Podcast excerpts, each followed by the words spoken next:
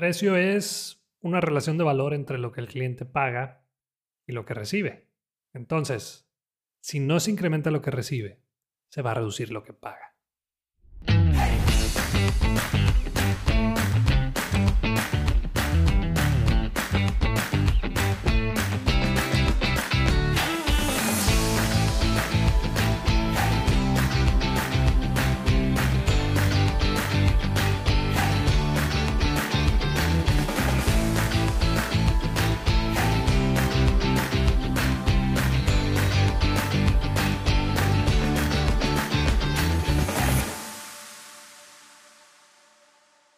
Bienvenido al episodio 46 de Bueno, Bonito y Valioso. Yo soy Daniel Rodríguez de la Vega, conferencista internacional, fundador de Creces, host de este podcast y quiero enseñarte todo lo que sé sobre cómo encontrar tu valor en el mercado para que de una vez por todas dejes de competir solo en precio.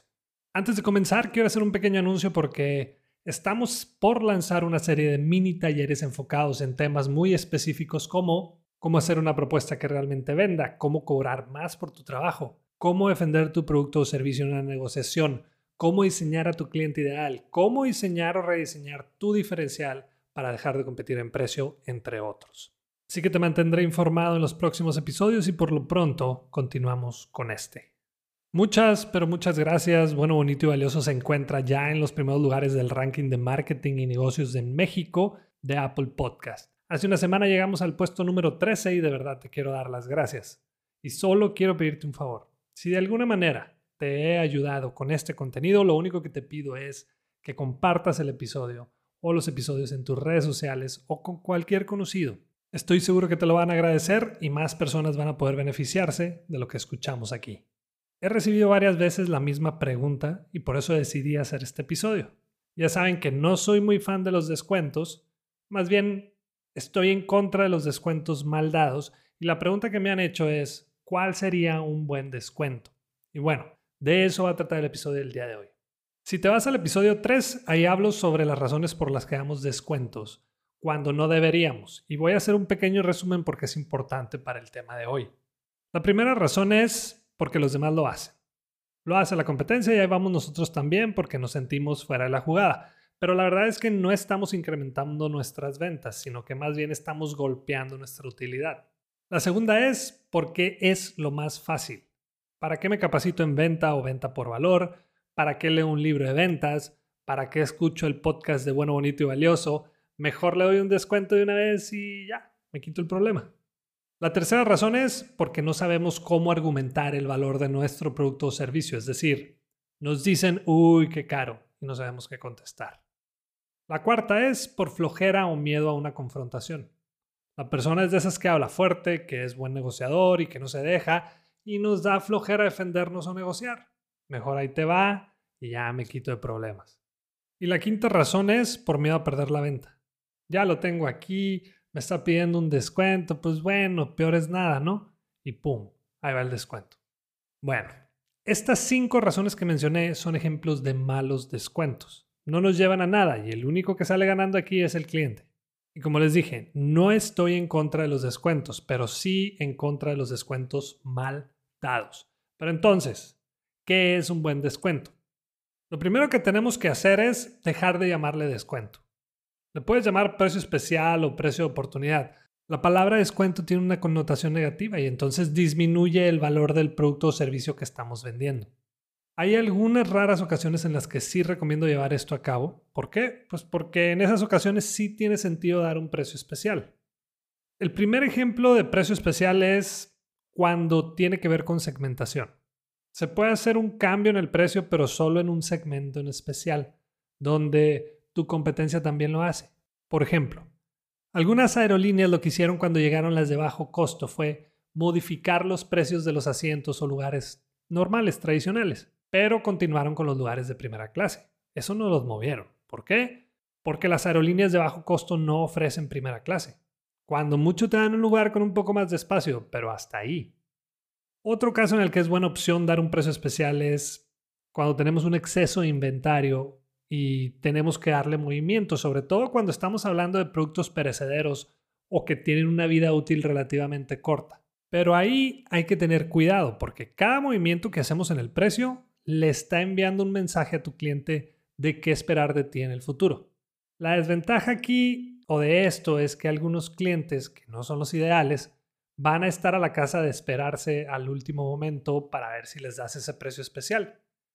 Piensa en esas veces que te metes a una página, por ejemplo, no sé, de ropa, y ves que lo que quieres comprar tiene un descuento de 10 o 20%, pero no lo compras porque sabes que ya lo han puesto antes con hasta, no sé, un 40%.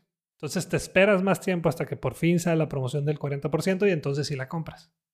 Otro sería manejar un precio especial cuando una nueva versión de nuestro producto o servicio está por salir al mercado, que es precisamente lo que hacen las agencias de carros cuando viene un nuevo modelo o una nueva versión. Es obvio que no te van a cobrar lo mismo por el modelo actual que por el que está por venir o salir. Supuestamente el nuevo modelo es mejor, con más valor, mayores beneficios, etc. Entonces, en este caso tiene sentido manejar un precio especial. Por último, yo he manejado precios especiales a esos clientes que sé que no la están pasando bien o que tienen algún tipo de problema, pero que han estado conmigo durante muchos años. Es decir, son clientes leales y me han apoyado también en las buenas y en las malas. Entonces, es una buena manera de apoyarnos mutuamente. Si me vuelves a preguntar si es buena idea dar descuentos, pues te seguiría diciendo que no. No lo es. Pero como en todo, siempre hay sus excepciones. Pero hay que saber cuándo sí y cuándo no conviene utilizarlos. Como lo dije en otro episodio, estar dando y dando descuentos es el último refugio para las empresas y personas que no quieren mejorar.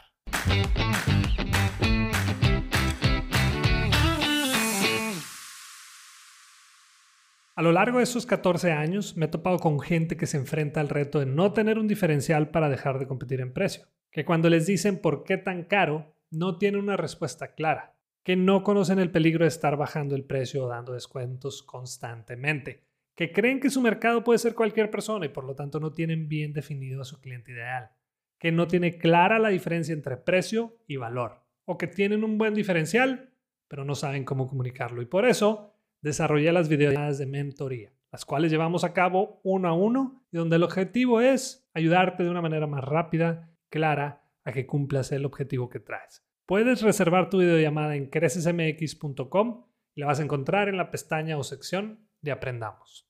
Continuamos. Y vámonos de una vez a la sección de preguntas y respuestas. Si no has mandado la tuya, no sé qué esperas. La puedes enviar a cualquiera de mis redes sociales y si es buena, la escojo para que aparezca en uno de los próximos episodios.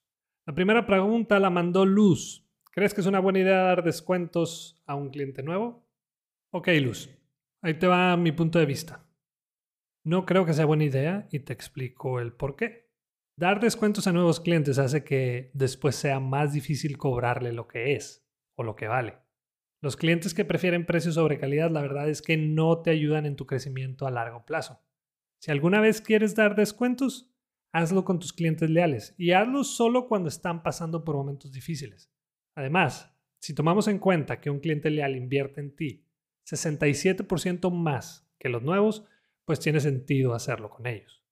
No ganamos negocios siendo baratos, pero sí ganamos siendo valiosos.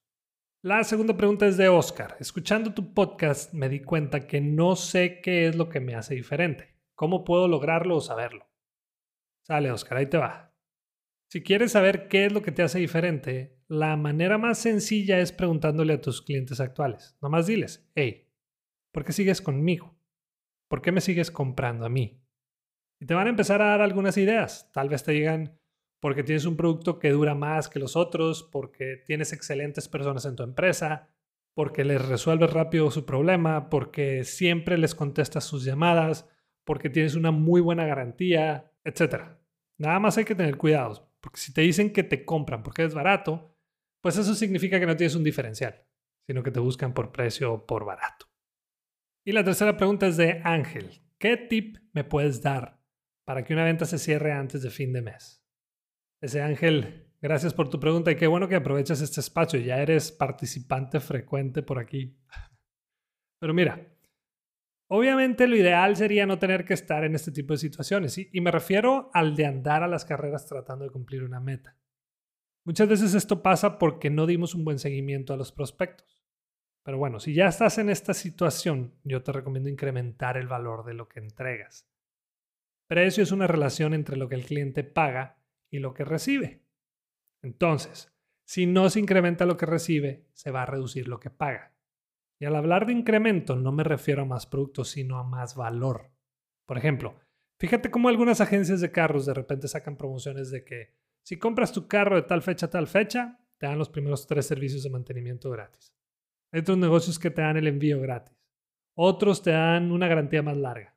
Si te fijas, no están reduciendo el precio del producto o servicio, sino que lo que se logra con eso es incrementar el valor percibido.